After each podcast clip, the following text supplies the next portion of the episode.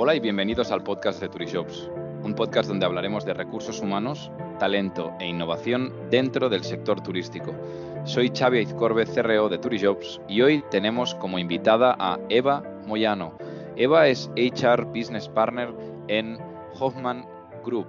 Hoffman es una prestigiosa escuela de cocina y pastelería en Barcelona, con reconocimiento mundial, con un restaurante también con estrella Michelin y una pastelería galardonada como la mejor pastelería de Cataluña. Bienvenida, Eva. Bienvenido. Gracias, Xavi. Un placer estar aquí. Oye, tenía muchas ganas de, hablar contigo. Nos conocemos desde hace muchísimo tiempo, hemos coincidido laboralmente en distintas etapas de nuestra vida.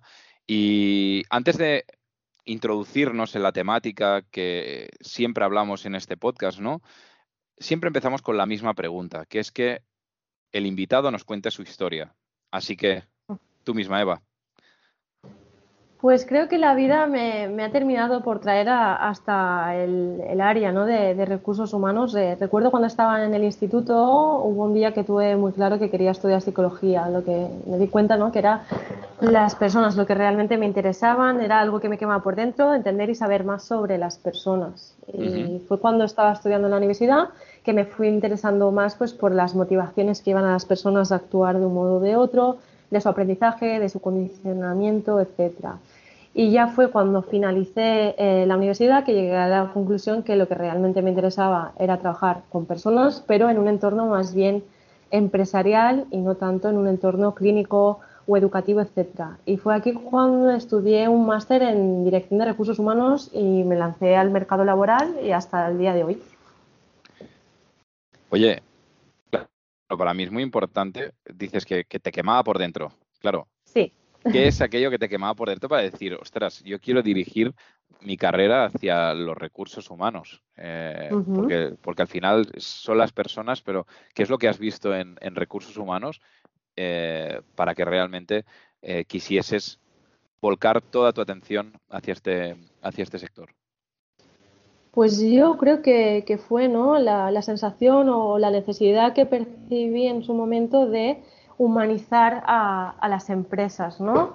Eh, era un poco unir esa parte más hard, ¿no? Con, esa parte más soft, darle la importancia que merecen a las personas, ¿no? A, las organizaciones eh, y darles ese reconocimiento, porque al final eh, son el activo más importante de cualquier, cualquier empresa. Entonces, con una buena gestión de esas personas se puede llegar muy, muy lejos. Estoy totalmente de acuerdo. Además, eh, yo sé que ahora estás muy involucrada en el proyecto Hoffman, liderando una parte importantísima eh, como HR Business Partner. ¿Alguna experiencia que nos puedas eh, transmitir o compartir durante este tiempo que llevas en Hoffman que se te haya quedado especialmente grabada? A ver, eh, te podría eh, comentar pues experiencias buenas eh, y experiencias no tan buenas, ¿no? Porque al final, ahora ya no tanto, pero acabamos de salir de un entorno de pandemia, ¿no? Que donde el, sector, ¿no? Se ha visto afectado, ¿no? Entonces, pues como experiencias no tan buenas, los efectos colaterales y, lo que ello implica a nivel de gestión, ¿no? De, de personas y como experiencias buenas eh, pues bueno, ahora vamos viendo que la cosa va avanzando, que el sector va recuperándose y yo me quedaría pues con lo gratificante que es incorporar a, un candidato o una candidata, ver con el paso del tiempo cómo esa persona se va consolidando, te cuenta lo contento, lo contenta que está en su puesto, que se va desarrollando profesionalmente, que va creciendo y que además recibe reconocimiento por su trabajo, ¿no? Esta te diría que, es una de las sensaciones más gratificantes de, mi trabajo. Claro, teniendo en cuenta lo que, lo que mencionas, ¿cuál crees, Eva, que es el mayor papel de un departamento de recursos humanos en una empresa como Hoffman? Para mí, eh, trabajar en un departamento de recursos humanos es, sin duda, trabajar poniendo el foco en las personas. Ser capaz de interesarte, de escuchar sus preocupaciones, sus inquietudes, acompañarlos en el camino y, ayudarles a desarrollarse profesionalmente, procurando siempre eh, que su experiencia como trabajador en la empresa les resulte lo más gratificante posible. Y a la vez, sin olvidarnos, ¿no? unir todos estos aspectos con los objetivos y la estrategia a corto, medio y largo plazo del negocio, logrando ese perfecto match que acaba traduciéndose en resultados, motivación, crecimiento, tanto para el trabajador como para la, como para la empresa. Claro, y justo mencionabas, ¿no? Y hablabas de, poner a la persona en el centro, ¿no? Eh, claro, ¿cómo describirías algo que para mí es fundamental? Eh, tener bien hilvanado y tener bien definida. ¿Cómo definirías la cultura organizacional de Hoffman? La cultura de Hoffman sin duda es muy familiar. Em, es algo que se percibe fácilmente cuando, cuando estás aquí y que sin saber cómo trasladamos consciente o inconscientemente a todos nuestros alumnos. Em, en cualquiera de nuestros centros, ya sea en la escuela, en nuestro restaurante estrella o en la pastelería, se respira esa esencia del saber hacer que en su momento emprendió May Hoffman y que hoy en día su hija Silvia se encarga de mantener y desarrollar poniendo todo su cariño en ello. Te diría que Hoffman es sinónimo de pasión por el oficio, de rigor, de buscar la excelencia en todo lo que hacemos y, por supuesto, también eh, de creatividad y de innovación. Qué guay, claro, para mí esto me apasiona, ¿no? O sea, realmente veo que, que poder tener escuelas de este tipo, ¿no? En, en, una ciudad como, como, Barcelona, pienso que es fundamental, ¿no? Eh, y todo lo que se está haciendo por, sobre todo por profesionalizar, ¿no? El, oficio de ser cocinero, de ser chef, de ser pastelero, ¿no? Y de cómo debemos entre todos aunar eh, fuerzas y comunicar que realmente estas personas que están estudiando y que se están formando, por ejemplo, en, en, Hoffman, la importancia que tienen en un restaurante, en un hotel, en, cualquier lugar en la que estén, en una pastelería. ¿Por qué? Bien, porque parece que hoy eh, un cocinero sea, ¿sabes? Fácil eh, ponerlo ahí, parece que no tenga que tener a veces incluso formación, ¿no? Y pienso que esto ha cambiado por completo. O sea, pienso que realmente es una profesión que debemos dignificar, que es increíble lo que hacen, que, hay una parte de vocación muy, muy grande aún en la parte de ser cocinero. Por lo tanto, creo que vuestra labor es, eh, es fundamental. Por otro lado, me gustaría entender por tu parte también, ¿cuál crees que será el mayor desafío para el sector hostelero en los próximos años? Eh, pues como bien comentabas, ¿no? siguiendo la línea de, lo que tú me decías ahora mismo, mm, seguir profesionalizando el sector. Y aquí lo podemos ver desde dos ópticas, ¿no? desde, desde la perspectiva del candidato o del empleado del sector, el formarse constantemente, el reciclarse y ir adquiriendo experiencias que, le vayan nutriendo profesionalmente. Y ya desde la perspectiva más de empresa, eh, trabajar la marca empleadora, teniendo en cuenta que hoy en día no es la empresa la que, la que se toma el privilegio de, elegir y nada más, sino que es el candidato el que está pendiente constantemente de lo que hace la empresa por dentro para determinar, para valorar qué le puede aportar esa empresa eh, en su trayectoria profesional y decidir si es esa empresa u otra la, que es eh, la próxima, ¿no? el próximo paso en su, en su trayectoria, en su camino. La verdad es que eh, estamos 100% alineados, además lo hablamos justo antes de, empezar la grabación, ¿no? De cómo hmm. hemos visto desde Turisjobs que lo que decías, que en dos años el mercado laboral ha cambiado por completo y hemos pasado de un mercado laboral que era totalmente company driven, en el cual publicaban una oferta en Turisjobs las empresas y tenían 200, 300 candidatos, a ahora en un momento en el que eso ya no pasa. O sea, ahora son las, los candidatos, como bien decías, quien escoge a qué empresa quiere dedicar sus próximos dos años, seis meses de su vida, tres años. Em, ¿Qué es lo que le proporciona? ¿Qué visión tiene esa empresa? ¿Cuál es su propósito?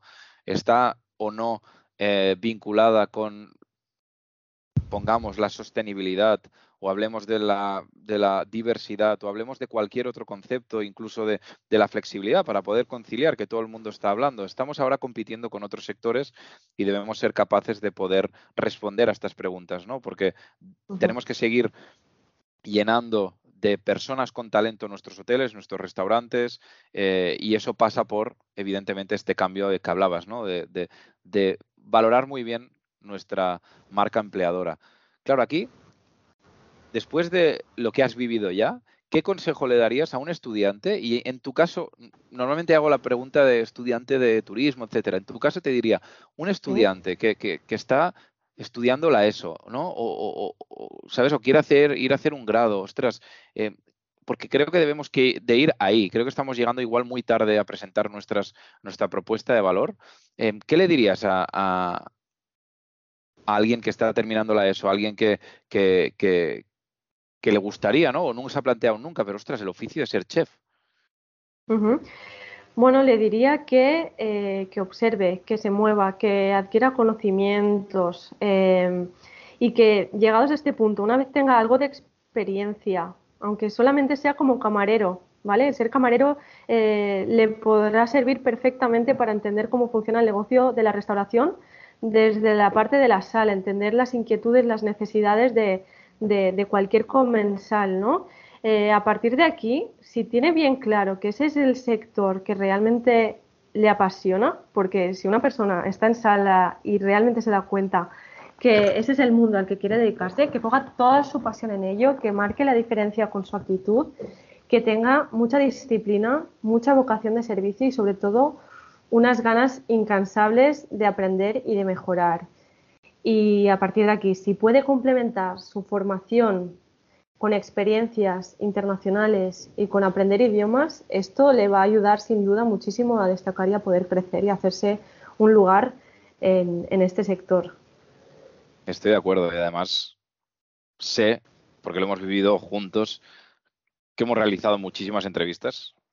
Entonces me gustaría saber también qué tres consejos le darías a, alguien, ¿no? Que, ostras, que ha estudiado en Hoffman, sale de Hoffman, se quiere preparar para encontrar quizás pues su siguiente paso laboral o su primer eh, su primera empresa donde formar parte. ¿Qué tres consejos le darías para ir a una entrevista? En primer lugar, ser honesto. Eh, la honestidad es uno de los valores de Hoffman y nosotros lo tenemos muy presente siempre. Eh, cuando un candidato y una empresa son honestos, todo fluye de una forma natural y es mucho más sencillo por ambas partes el ajuste de expectativas, lo cual lo va a hacer todo mucho más sencillo. Em, en segundo lugar, eh, que el candidato se preocupe por conocer a la empresa con la que se va a entrevistar. Es decir, que rebusque en su página web, que busque noticias en prensa, que lea o mire vídeos de entrevistas. Es decir, que tenga muy claro y que sepa a dónde va a ir, que pueda ir verificando a medida que va descubriendo cosas sobre la empresa, eh, pueda ir verificando su interés por esa organización y que pueda eh, anticiparse ¿no? a lo que puede estar necesitando esa empresa en cuestión en ese mismo momento. ¿no? Y, y tercero, y en lo personal, a mí me gusta mucho cuando un candidato pregunta y plantea sus inquietudes, ¿no? Demostrar ese interés y esa ilusión real por el proceso. Totalmente de acuerdo, totalmente de acuerdo. Y además, después de, como decíamos, ¿no? Haber hecho tantas entrevistas, tantos candidatos distintos para distintas empresas, para mí es fundamental entender hoy, después de tu experiencia en recursos humanos, que sé que es una pregunta muy difícil, pero me gusta que todo el mundo la responda. ¿Cómo es el candidato ideal para ti? ¿Qué debe reunir, aparte de las hard skills que se piden en la job description? Eh? Que esto, eh, partiendo de ahí. Si hay dos candidatos iguales, ¿qué debe tener uno para que sea el ideal? Yo creo que antes de llegar a este punto, eh, para acercarnos lo, máximo posible a este ideal, creo que hay una tarea eh, que corresponde a la empresa, que es ser capaz, en primer lugar, de definir muy bien y de forma realista cómo debe de ser esa persona, teniendo en cuenta mm, no solamente el contexto y la cultura propia de, la empresa, sino también cómo está el mercado laboral. Porque muchas veces los procesos de selección se, complican, se enquistan, se alargan, porque sencillamente la persona que nos hemos lanzado a buscar no existe. Y no existe porque no nos hemos, nos hemos ido solo a la teoría o al mundo de las ideas, ¿no? Entonces, para mí son muy importantes tres pasos, ¿no? En primer lugar, pensar, contrastar y buscar. Y posteriormente, ya cuando me encuentro con dos candidatos que eh, he podido validar sus aptitudes, ¿no? Yo valoro a partir de aquí mucho la actitud, con C. eh, no hay mejor final que aquel, eh, no hay mejor final de entrevista que aquel en el que ves ese brillo en los ojos del candidato cuando le explicas el proyecto de una forma más extensa. ¿no? Y yo creo aquí que es la ilusión y una buena actitud las que le pueden hacer destacar uno, uno por encima del otro. ¿no? Y, yendo más allá, cuando ese candidato pasa, pasa a ser trabajador, ¿no? empleado de la empresa, seguirá siendo esa actitud sumada a la involucración y al compromiso los que le harán destacar en su desempeño. Por lo tanto, eh, lo podríamos resumir en, actitud. Actitud, actitud y actitud. Correcto. Eso es. Y hay una cosa súper importante también, que es que esto lo hemos hablado tú y yo, que es que dentro de esta actitud también luego tienes que haber hecho un trabajo previo, ¿no? En muchas ocasiones para saber qué tienes mejor que, o sea, no mejor porque no sabes qué tiene el resto, pero sí qué es lo que tienes tú y saberlo muy bien y saber explicarlo muy bien, de distinto. ¿Sabes cuál es tú también lo mismo como candidato? ¿Cuál es tu propuesta de valor? ¿Sabes qué se te da bien, qué te gusta, qué te apasiona? Eh, yo pienso que es, que es fundamental y a veces algo tan sencillo, ¿no? Que, a veces lo comentamos, que es eh, no decir quizás cuando no tienes experiencia eh, que jugabas en, no sé, en a badminton profesional, me lo invento, ¿no?